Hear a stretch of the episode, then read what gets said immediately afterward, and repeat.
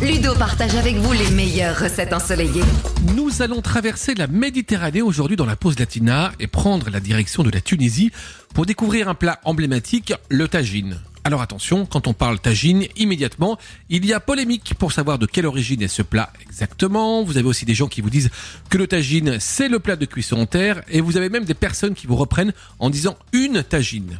Mais nous ici, on n'est pas là pour alimenter la polémique, on est là pour se régaler. Alors direction la cuisine pour préparer un délicieux tagine tunisien pour 6 personnes avec 10 œufs, 350 g de viande hachée, un oignon, 200 g de tomes de brebis fraîches, du persil, de la coriandre, du paprika, une grosse poignée de gruyère râpée, une cuillère à soupe de mélange d'épices rasé la une cuillère à soupe de curcuma, du sel et du poivre. Allez, on commence, c'est assez facile. On va émincer l'oignon et le colorer dans une poêle bien huilée. Ensuite, on va ajouter dans la poêle la viande et cuire tout ça à feu doux. Maintenant, on va battre les œufs en omelette, ajouter les épices, les herbes et la viande cuite, ajouter également le fromage râpé et bien mélanger.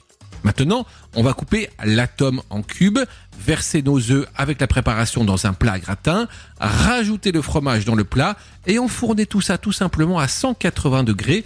On cuit pendant 20-25 minutes. Ensuite, on déguste avec une salade verte et si possible face à la mer à Sidi Boussaïd, là où on se retrouve tous au Café des Délices. Et l'odeur du jasmin qu'il tenait dans ses mains au Café des Délices. Yalil, yalil, habibi yalil, yalil, yalil, habibi yalil, yalil, yalil, habibi yalil, yalil, yalil, yalil.